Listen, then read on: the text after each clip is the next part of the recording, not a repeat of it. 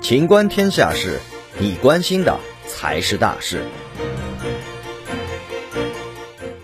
国家卫健委专家组赴安徽。五月十三号凌晨至十四号凌晨，安徽省六安市、合肥市分别报告一例和两例新冠肺炎确诊病例。十四号下午，国务院联防联控机制召开新闻发布会，国家卫生健康委已派出专家组前往安徽，指导开展流调溯源核酸检测、社区防控和院感防控等工作。三名病例中最受关注的是从事摄影营销培训工作的李某某。安徽省卫健委于十四号凌晨通报，据初步了解，李某某在大连曾接触入境人员，而大连市疾控中心则于十四号上午通报，经目前排查，四月二十六号、五月一号，李某某在大连期间无入境人员接触史。目前，安徽省六安市金安区浙东商贸城和裕安区百川名庭小区。合肥市肥西县上派镇卫星社区金云国际商住楼已调整为中风险地区。